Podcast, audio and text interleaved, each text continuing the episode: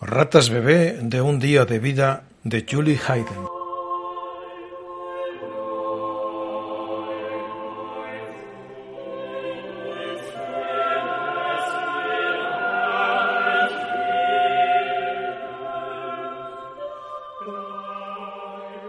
Abajo, cerca del río, una puerta se cierra de golpe. Alguien se despierta. Se gira de inmediato hasta quedar boca arriba. Ella soñó que salía a pescar, cosa rara porque ella no pescó nunca en toda su vida. Creyó que alguien le estaba llamando nena. Hay mucha luz de enero colándose por debajo de las cortinas que oscurecen la habitación, proyectando la sombra del móvil en las paredes y el techo. El móvil está formado por cientos de círculos de plástico blanco del tamaño de hostias para la comunión. Cuando giran, se agrandan y se encogen, aumentan y desaparecen como pequeñas lunas.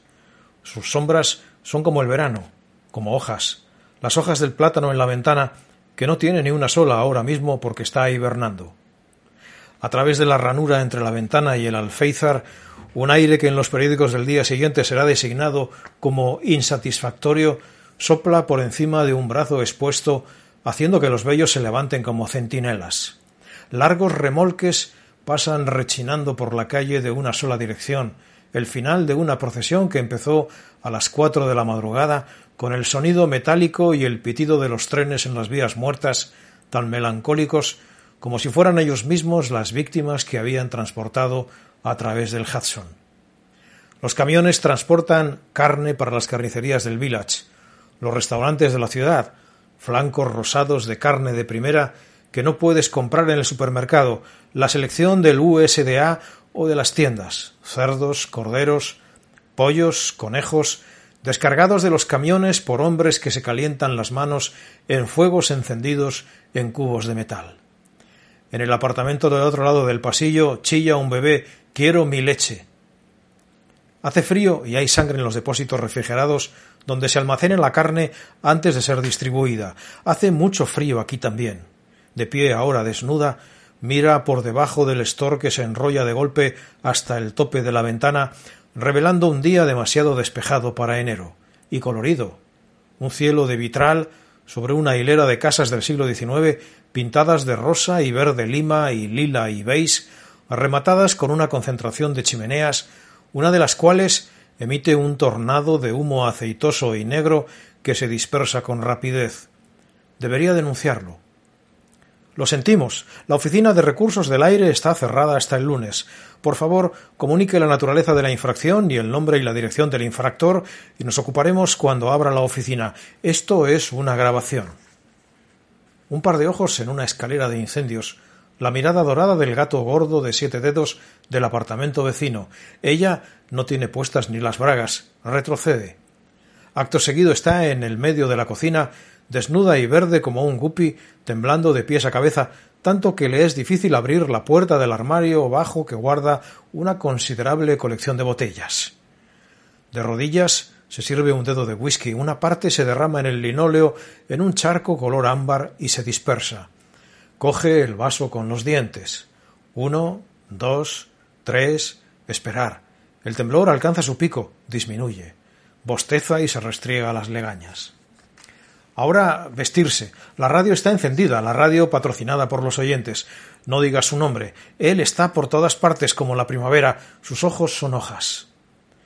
Encuentra un solo zapato y busca con desesperación en el revoltijo de calzado que se parece a una retirada de mercenarios hacia el fondo del armario. ¿Cómo tiene tantos zapatos? Tiene tendencia a perder las cosas que vienen de a pares. ¿Dónde está mi otro guante? Mi pendiente nuevo, ¿quién se lo llevó? Se pregunta desvalida, demasiado vieja para rezarle a San Antonio, patrón de los objetos perdidos. Sus ojos son hojas, los pájaros sus mensajeros. Definitivamente alguien se llevó su cartera la semana pasada cuando estaba comprando pantalones en la calle 8. Se la robaron. No la abandonó distraídamente en un restaurante o encima de una máquina expendedora de tabaco. Más tarde, esa misma noche, un hombre flaco apareció cojeando en la puerta de su casa con la mitad de su permiso de conducir. Dijo que lo había encontrado en un cubo de basura en Washington Square. Mira, titilando en el matorral, en el corazón del árbol con espinas, frío como el viento. Calzada a medias, cambia a un programa de noticias. Son más de las diez y el servicio de envíos es puntual. El otro zapato está en el baño, escupiendo un buche de pasta de dientes, lo espía debajo del radiador. La sombra de un hombre negro, las secuelas de una guerra. Se envuelve en un abrigo blanco de piel de conejo y sale sin cerrar la puerta con llave, buscando a tientas sus enormes gafas de sol poralizadas en el estuche de cuero, mientras baja dos tramos de escaleras y sale a la calle. Ahí está ahora la enorme furgoneta marrón de UPS subiendo torpemente a la acera para detenerse casi encima del plátano que ya tiene dos hendiduras profundas en el lugar donde la misma furgoneta lo dañó el lunes anterior por la mañana. El conductor se baja apresurado y sube los escalones silbando. En el vestíbulo toca un timbre que por supuesto nadie contesta, ya que la ocupante del apartamento está a un lado de la furgoneta copiando el número de matrícula y otros datos relevantes en una pequeña libreta de espiral. Sin dejar de silbar, el hombre joven con el uniforme marrón y el pequeño bigote marrón vuelve con el paquete. La mujer del abrigo de piel se recuesta en el árbol, la mirada furiosa detrás de las gafas. Señora. Él se detiene a mitad de su trino. Sea amable, no puedo pasar por esto otra vez. Simplemente firme el papel. Le doy su paquete y todos contentos. Con los dientes apretados, ella dice Esta vez sí que voy a denunciarlo, de verdad. ¿Sabe que plantar este árbol costó cien dólares? Y la gente como usted. la gente como usted. Pero las últimas palabras emergen con dificultad y las lágrimas borronean los contornos, su visión polarizada de un mundo soleado. Él no puede ver las lágrimas. Ella se muere por saber qué hay en el paquete. El conductor lo tira otra vez dentro de la furgoneta, este lado hacia arriba, hacia abajo. Usted es fuente de problemas, grita apresurándose al subir al vehículo, enciende el motor. Preocupada de que descargue su mal humor con el árbol, ella se interpone entre éste y la furgoneta y él no puede moverse. Si usted no se aparta de mi camino, la voy a atropellar. Su voz cambia. ¿Qué es lo que pretende de mí, señora? implora sin respuesta. Y saca su furgoneta sin ningún percance después de todo. En la calle siguiente el hombre borracho se levanta de la entrada donde ha pasado toda la noche acostado y se tambalea hacia ella dándose manotazos en la ropa manchada. Oiga, ¿no la conozco de algún sitio? Sus ojos parecen pequeñas piedras, amarillos y venosos. Yo la conozco, yo la conozco, buena señora. ¿No me daría algo? Catorce centavos, lo único que necesito son catorce centavos. Sonríe radiante, baila a su alrededor. La conozco, la veo siempre ir y venir. Finalmente ella rescata de las profundidades de su bolso algo de cambio que cae en la acera. Él va tras las monedas, a tropezones y mascullando hasta la alcantarilla. Todo el otoño la tuvo preocupada, durmiendo tan inmóvil en la entrada de esa casa, con un abrigo arrugado y la botella todavía dentro de la bolsa de papel junto a su cabeza como una vela. Ha perdido el abrigo, pero consiguió un par de mitones. ¿Cómo es que la conoce? ¿Cómo ha hecho para luchar contra el frío hasta tan avanzado el mes de enero? De vuelta en el apartamento con los periódicos y sus interesantes titulares. Cuatro sucursales atacadas con bombas incendiarias. Siete niños de Long Island mueren en accidente de autobús. Diez posibles asesinatos en guerra del narcotráfico. Sepultureros llaman a la huelga. Niña drogadicta de doce años cuenta ataque de nervios. Muere bebé de hambre, madre detenida. El ejército desestima cargos de crímenes de guerra contra un general. Ataques enemigos. El Papa bendice. Test reales usados para preparar a los alumnos para exámenes de lectura. En la mesa, con una taza de té y un cigarrillo, capta la esencia de las noticias del día y las ofertas de las grandes tiendas, ya que tiene recados que hacer, cosas que comprar. Inquieta, lengua entre los dientes. No hagas eso, le decía su madre acechante, vas a estropearte la oclusión. Sintoniza el pronóstico meteorológico. Frente ocluido, mira desganada a su alrededor como si la estuvieran observando, pero no hay nadie en la casa que está repentinamente tan silenciosa que el único sonido es el suyo, el latido de su corazón. No hay relojes en el apartamento. ¿Qué hora será? Corre al teléfono a marcar la hora y cuando levanta el auricular, la voz ya está en su oreja. Operadora desde Washington, tengo una llamada de persona a persona para... Mmm, estática. Hola, Nueva York. ¿Acepta la llamada? Por favor, Nueva York. Superpuesta a la voz de la operadora hay otra voz, pequeña, distante. Es de una mujer, pero no puede distinguir las palabras. ¿A quién conoce en Washington?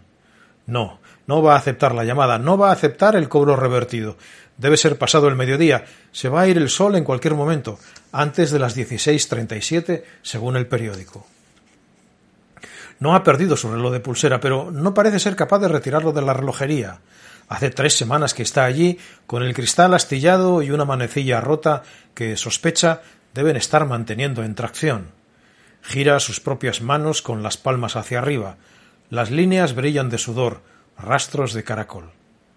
Más firme ahora, con la punta de la lengua asomada, está rellenando la petaca de bolsillo con las provisiones de alcohol de la cocina. Es un modelo de petaca de cadera de diez centímetros con una bonita funda de piel roja que puede desabotonarse para limpiarla. La lleva a todas partes para casos de emergencia, por si se queda atrapada en el metro o en un ascensor. Su predecesora se le cayó al suelo en el baño de señoras de la Arts Students League, donde estaba esperando a que un perenne estudiante de arte terminara su clase de dibujo al natural para salir a cenar y tomar unas copas, o viceversa. Qué pena le dio perderla, pero la reemplazó enseguida con un modelo idéntico de Hofritz. Con él fue a una isla lejos de la ciudad y de todo lo demás. Dieciséis kilómetros por el Atlántico, desde la costa de Maine, donde la sirena de la niebla suena durante toda la noche una vez por minuto. Duele, alertando a los barcos contra las rocas donde se esconden las langostas, saltando de todas formas a las trampas con cebo, y lo más brillante durante la noche es el ojo del faro, ya que la isla no tiene electricidad comunitaria. El viento soplaba sin cesar en los promontorios a cientos de metros sobre el mar. Cuando la niebla se despejaba, el océano tenía el color de la cera azul derretida. Allá abajo en las rocas las focas pastaban policromadas como palomas, azules, grises, marrones y moteadas. Una vez creyeron ver el chorro de una ballena. Unos deportistas arponearon esa semana una ballena pequeña, una falsa orca, y la remolcaron hasta la bahía, parándola en Fitch Beach. Toda la tarde trabajaron para extraer las tres puntas de sus lanzas, hundidos en grasa de ballena hasta las axilas, hasta que la arena estuvo roja y pegajosa y llena de moscas. Ella y él caminaban por el bosque cuando él no estaba pintando, miraban los pájaros y el atardecer, comían langosta con los dedos resbaladizos. Después ella tenía apetito y solía recoger naranjas o plátanos que quedaban en otras mesas para devorarlos pensativamente por la noche mientras el faro giraba y la sirena la llenaba de ansiedad. Una vez acabadas las frutas y los libros de su biblioteca, se metía por fin en la cama. Él suspiraba, instalado en sus propios malos sueños. No fueron un éxito esas vacaciones. Hicieron el amor en un terreno de arándanos, estiraban el brazo para recoger las bayas negras y se las comían tumbados sin moverse. Los días parecían muy largos. En los acantilados rocosos se pelearon, el viento les arrancaba las palabras punzantes y las tiraba al mar. De vuelta en el continente, en la terminal de autobuses temprano por la mañana, ¿Vas a estar bien? preguntó él escudriñando su cara como si fuera un espejo empañado. En el río, un barco que parte a Valparaíso a la hora prevista en la página de información hace sonar su lastimera sirena de partida, música para los huesos. Tres veces como si no fuera a acabar nunca, después se acaba para ese viaje particular, hace que a ella se le llenen los ojos de lágrimas. Peces tropicales dan vueltas dentro de la pecera en el salón, serpenteando llamativamente entre el follaje acuático, peces ángel con rayas doradas, tetras neón como joyas, guramis, un moli gordo y negro. El bagre de un solo ojo se desliza por el fondo del acuario como si aspirara una alfombra. Cuando ella se inclina sobre ellos, suben, esperando una lluvia de huevos de hormiga, y besan frenéticamente la superficie. Se ha olvidado de alimentarlos. Otra vez. Alguien deja la casa por segunda y última vez ese día. Una sirena de incendios provoca el ruido de todos los perros de la manzana. Ha habido un incendio en la lavandería china. Una vieja italiana con un vestido negro grasiento se ríe nerviosa ante las serpientes del escaparate de la tienda de mascotas, sus provisiones para la semana apiladas en el carrito de la compra y su gato sentado encima de ellas. Él se expande como el fuego. No sonrías. Los exterminadores de Goodwill tienen algo nuevo en exhibición. Entre los insectos en vinagre y los carteles escritos a mano con caligrafía infantil, una jarra de gambas blancas como la leche con colas, etiquetadas ratas bebé de un día de vida, atrapadas por león en un Volkswagen en Perry Street. Ella se clava las uñas en la palma de las manos sin guantes. No sonrías. Él odia que sonrías. Finge que no tiemblas. Se mira la muñeca izquierda para saber qué hora es. Un panel en la acera da la hora y la temperatura con puntos amarillos. 12.57. 26 grados Celsius. Muy caluroso para enero. Cerca de la entrada del metro compra el periódico vespertino y un hombre empuja el cambio sobre los periódicos con su garfio. El tren se detiene justo fuera de la estación de la calle 14 y se niega a avanzar durante varios minutos. En la calle 23, por alguna razón, una multitud invade los vagones a empujones para conseguir asientos. Una mujer muy pequeña se queda atascada entre las puertas a medio abrir, una enana en realidad, pero aún así una mujer de mediana edad común y corriente, con un abrigo de tweed pasado de moda y un sombrero pueblerino con un pequeño velo, enroscado con elegancia accidentalmente por encima de una oreja. Parece tan indefensa que alguien le ofrece un asiento. Date prisa, papi, aquí. La otra mitad de la puerta se cierra y ella grita. La puerta se abre. Su marido, que es más alto, solo por un par de centímetros, se apresura a entrar levantando a un niño pequeño sobre el borde del andén. Lo dejan caer en el asiento que ella le cede y lo vigilan de forma protectora. Necesito una piruleta, grita el niño por encima del chillido del tren. No es más grande que un bebé de un año. Un enano acondroplásico, sin las buenas proporciones de sus padres, con brazos de bebé muy cortos y sin piernas a la vista. Su frente sobresale en la cara enorme y perpleja, la boca con las comisuras hacia abajo. Como cualquier niño, se retuerce de mala manera en su asiento debajo de un cartel que dice tan pequeño que todavía no paga, tan pequeño que todavía va en tu falda. Papá enano le da una piruleta de limón. Ella tiene que cocinar una cena para ocho personas el próximo jueves. Elige una cacerola de cinco litros en el sótano de Macy's. Cuando va a cargarla en su cuenta descubre que le faltan todas sus tarjetas, la compra, de todas maneras, pide que se la envíen. Por Dios, ¿todavía no ha informado al departamento de créditos, señora? En el ascensor que va a la oficina de créditos hace un calor sofocante y apesta a abrigo de piel y a perfume. Se detiene en todos los pisos y en el octavo ella ya se ha acordado de que no tiene cuenta en Macy's. El repartidor de UPS va a hacer un verdadero esfuerzo para entregar la cacerola a tiempo, provocando otra hendidura en la corteza del plátano, llamando una y otra vez al timbre sin encontrar a nadie en casa. Sudando en su abrigo de piel, avanza por el laberinto que lleva al andén del metro, atraviesa una multitud que come cucuruchos de helado y pregunta por dónde se va a la terminal de autobús de Port Authority. Casi choca contra un soldado que hace guardia junto a una máquina expendedora de chicles. No es un soldado cualquiera, sino alguien camino a la revolución. Pantalones con estampado de camuflaje metidos dentro de las botas de combate, chaqueta de combate de un verde diferente, boina verde calzada hasta las cejas, hasta su cantimplora está camuflada. Solo su rifle no lo está. Sostiene la culata del arma entre sus botas como un bastón. Mira impasible a la multitud como si se creyera invisible, y tal vez lo sea. Ella ha llegado a la última escalera cuando oye una voz a su espalda, un susurro. Eh, señora, ¿necesita ayuda con sus paquetes? Pero ella tiene las manos vacías. Se agarra con fuerza al pasamanos. Otra voz. Una señora de mediana edad que pregunta con amabilidad ¿Se encuentra bien? ¿Necesita ayuda? Dice que no con la cabeza, pero la mujer la ayuda de todas maneras, hablándole cálidamente. Yo tenía una amiga que tenía tanto miedo al metro que le daban náuseas cuando llegaba el tren. ¿Se llama claustrofobia? Bueno, al final el marido la obligó a ir al médico. Resultó que el hermano la encerraba en un armario cuando ella era muy pequeñita y se había olvidado completamente, pero su corazón lo recordaba. Un salto del corazón. Fue bastante raro, ¿sabe? Después se curó y viajaba en metro sin pensarlo dos veces, hasta que tuvo uno de esos extrañísimos accidentes que hay y casi pierde un brazo en un tren de la línea Flushing. Apuesto a que las operaciones le costaron más que el psiquiatra. Bueno, querida, aquí está su tren. Tambaleándose dentro del vagón iluminado, busca apoyo en una barra, respira con más facilidad hasta que las puertas se cierran y el tren avanza por el túnel oscuro. Con un rotulador alguien ha escrito sobre el anuncio de L&M Dios es un sádico. Rápidamente se cansa de su propio reflejo en el espejo del probador y se compra el primer vestido que se ha probado, un modelo de banlón azul y sedoso que la hace delgada como una muñeca.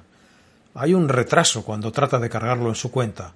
Cambiando el peso del cuerpo de un pie a otro con impaciencia, dice sí, que va a denunciar la pérdida. Va a sorprenderse enormemente cuando el día 10 del próximo mes le llegue una cuenta de esa tienda por valor de 600 dólares por cosas que ella no compró, pero tal vez debería haber notificado al departamento de créditos a tiempo para evitar la responsabilidad. Una chica muy joven con cara de ángel se sienta en un sofá del salón de señoras con el pecho descubierto para amamantar a su hija. El bebé mama con una expresión de concentración. La palma rosada se abre y se cierra rítmicamente como una anémona de mar. Las rodillas de la madre están separadas y abiertas por el cansancio. Ropa, pañales, biberones y revistas se caen de sus bolsas de compra junto al sofá. Parece como si hubiera estado viajando mucho tiempo. Acaba de dormirse. Las pestañas como arañas negras sobre sus mejillas. Ronca. El bebé pierde su dispensador de soda y llora rabiosamente. Su madre reajusta con un gesto automático la pequeña cabeza y cierra los ojos al mundo una vez más, suspirando entre sílabas como si rezara Malditos cabrones hijos de puta. Respira, le indicó la enfermera. Jadea. Más fuerte. Ella trató de hacerlo como una buena chica, sollozando obedientemente. Así no va a doler tanto. De hecho, dolió muy poco. Funciona como una aspiradora. La naturaleza, dijo ella, aborrece las aspiradoras. Suelo tener una mujer de la limpieza, le explicó al tubo fluorescente. Un trago de la petaca roja en el baño, seguido por un ramalazo de ácido. Fuera, en la quinta avenida, los copos de asbesto se arremolinan en espirales de aire como nieve las emisiones cancerígenas del rascacielos nuevo. Algo le entra en el ojo antes de que pueda sacar del bolso las gafas de sol. Parpadea para desprenderlo. Tintinean unas campanas. Las túnicas de azafrán, los seguidores hindúes de cabeza rapada la rodean cantando Hare Krishna, ofreciéndole con palabras amables sus folletos. Debajo de sus sórdidos saris de rayón teñido de color melocotón llevan jerseys y camisetas y zapatillas en lugar de sandalias. Claramente están en el clima equivocado. Cantan Hare Krishna, Hare Krishna, Krishna Krishna, Hare Hare, chasqueando los dedos con campanillas y brincando para combatir el frío. El folleto se titula Retorno a la Divinidad y muestra un corro de chicas con faldas plisadas como abanicos bailando debajo de unas estilizadas flores de la India, una luna llena. Hare Rama, Hare Rama, Rama Rama, Hare Hare, corean los cantantes frenéticos. Dios mío, ¿ese no es Al Silverstein de Fire Island? dice una mujer que pasa por ahí, dando un codazo a su acompañante para que se detenga. Al Silverstein no interrumpe su baile. En sus ojos guarda secretos íntimos. Ella busca dinero para poder escaparse del círculo. Paz, paz, señora, dice Al Silverstein, alejándose en remolinos con su dinero. Pero no hay paz que le venga de los hinduistas, no hay paz que le venga de los vendedores de castañas y pretzels, uno en cada esquina, calentándose las manos sobre el brasero y repitiendo su perorata. Cruzando la calle para escaparse, levanta la vista para ver dónde está. Un error, su cabeza da vueltas. ¿Qué comió para desayunar? Aquí está, la sede de la secta rival, la Catedral de St. Patrick. Un hombre en las escaleras blande un cartel. Insoportable y demente, dictador de la bomba H, será castigado, frente a una anciana con un gastado abrigo de bisón que empuja un andador y sube las escaleras con la ayuda de una mujer más joven, una hija o una sobrina, que parece desanimada y helada en su abrigo corto de tela. Una monja sostiene el otro brazo de la anciana. Se puede saber que es una monja por el traje azul marino a medida como el de una azafata, y por el velo truncado que revela un flequillo rizado color gris claro. Las monjas nunca tienen pelo gris, ni pantorrillas. Las monjas de su juventud flotaban como mirlos, escalón, por escalón, por escalón la anciana es guiada a través de una pequeña puerta dentro de las puertas ornamentadas de bronce. A la vuelta de la esquina quedan las secuelas de una boda filipina. La menuda novia, de blanco, tiembla y les sonríe a los fotógrafos. Las monjas, con sus caras pálidas, les contaban mitos sobre la eternidad y les enseñaban cómo caminar en las procesiones. Es el mes de nuestra madre, los días bendecidos y preciosos, cantaban los niños de la parroquia en mayo, llevando sus manojos de trigo por las aceras de los suburbios bajo los magnolios. Una bonita imagen. Aunque ella nunca congenió con Nuestra Señora, prefería con creces al Espíritu Santo, tal vez porque era un pájaro. El cielo, el infierno, el paraíso, el limbo, donde niños pequeños sin bautizar vivían agradablemente en un jardín, gateando por la hierba verde y donde no nevaba nunca. El purgatorio era donde hacían que tus pecados se desvanecieran. El infierno era muy caliente. Un niño pequeño se murió y un santo lo resucitó. Oh madre, lloró el niño, he estado en un lugar tan terrible. Tiene frío y hambre. El aroma a castañas asadas asciende como incienso. Castañas asadas. Pretzels. Él esparce un puñado de castañas crudas sobre las brasas, extiende una bolsa llena con una mano, que es como un pretzel quemado, sonríe radiante. Apuesto a que tiene hambre, señora. Yo la conozco. Está abriendo de un tirón la puerta de la catedral donde nunca ha estado. Él come terror, traga lágrimas y escupe catástrofes. El aroma a incienso, filas de velas votivas rojas, la luz violeta de las altas ventanas de vidrieras decoradas con santos sufrientes. Unos turistas charlan de un lado a otro por la penumbra de la nave. En los pasillos laterales se arrodillan los pocos devotos. Contempla mareada el techo abovedado a años luz de distancia. Recupera el equilibrio apoyándose en una pila de granito. Después, para demostrar que está bien, mete la mano en el agua bendita y se santigua como los turistas justo delante de ella. La pila tiene motas flotando y una capa de limo. Le late el corazón como si estuviera tratando de salirse del cuerpo. Buscando dónde sentarse, avanza por la nave inmensa hacia el lugar donde ve unas personas como si estuvieran en el extremo opuesto de un telescopio que le dio su padre cuando tenía trece años y estaba enamorada de la ciencia.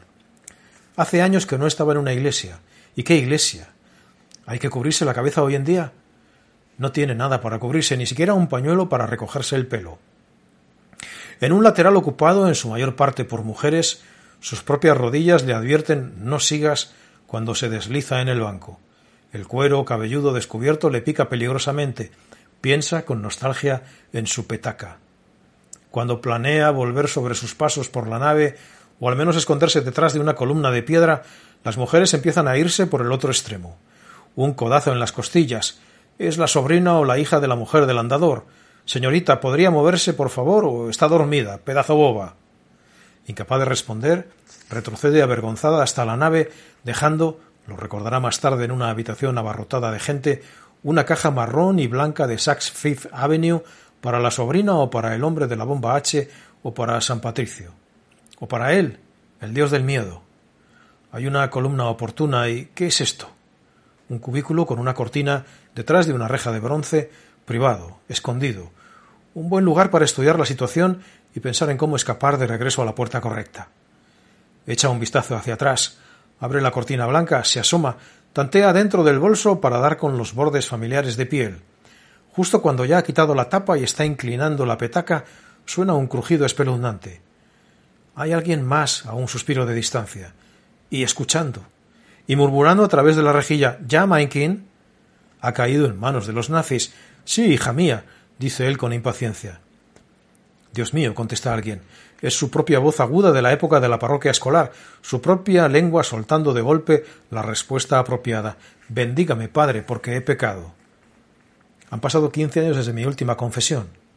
Por fin tiene la petaca en la boca. El alcohol es absorbido directamente a través de la pared del estómago al torrente sanguíneo. De inmediato, las moléculas se unen difundiendo las alegres noticias. Silencio previo. Tal vez él solo entienda alemán.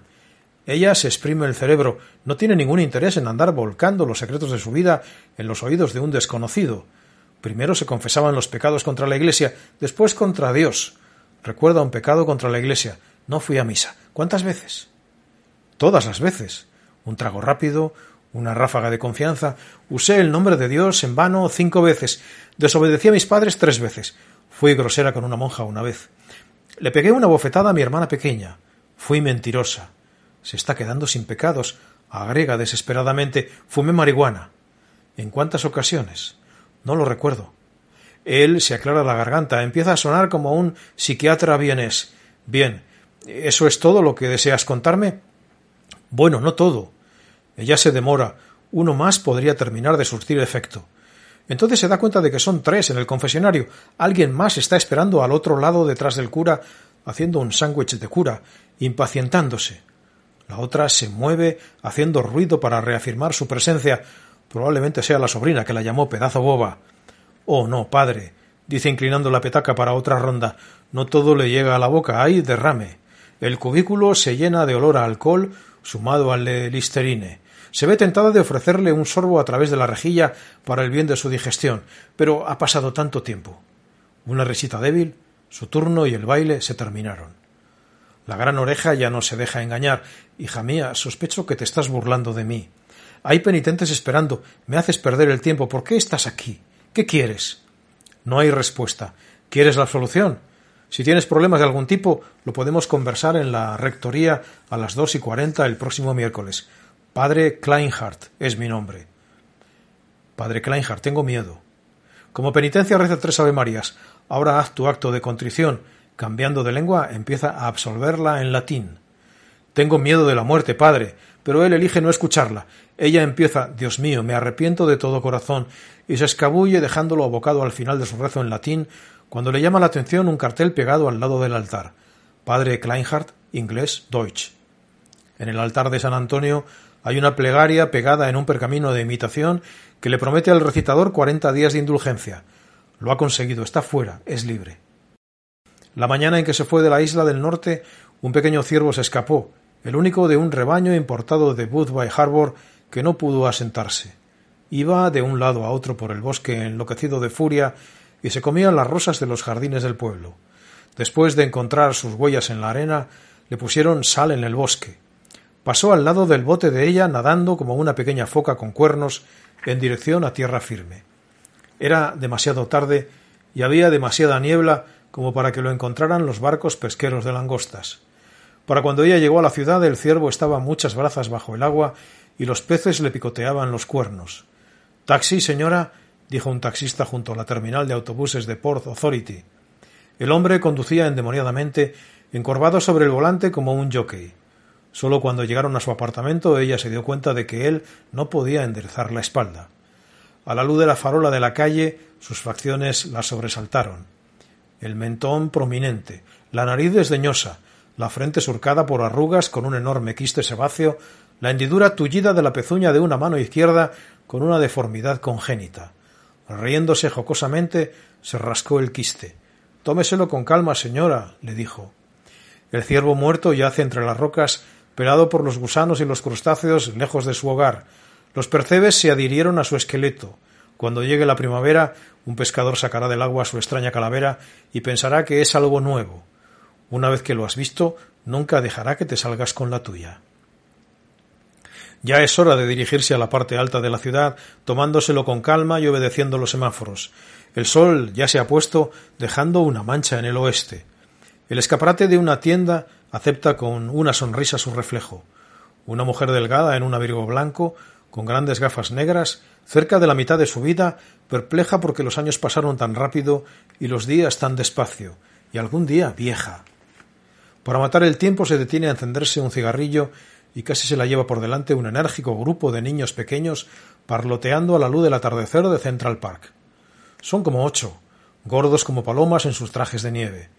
¿No es tarde para que estén por la calle? Tengo frío. Una cosa pequeña, protestona, con gafas gruesas y un círculo de mostaza alrededor de la boca, se queja a una de sus profesoras, dos jóvenes de pelo largo, con abrigos peludos como el suyo. Cree que la han atrapado con un lazo. Después se da cuenta de que es una cuerda. Están agarrados a una cuerda con una profesora en cada extremo y ella se ha metido en medio. ¡Qué buena idea! Los niños pequeños se agarran si les dices que lo hagan. Las profesoras la desenredan y dicen vámonos ya, dándoles tirones bruscos a los niños para que avancen por la acera. Una pequeña con gafas tiene un globo rosa que flota atado a su meñique. Hay muchos pares de gafas para un grupito de niños en edad preescolar. Los niños son ciegos.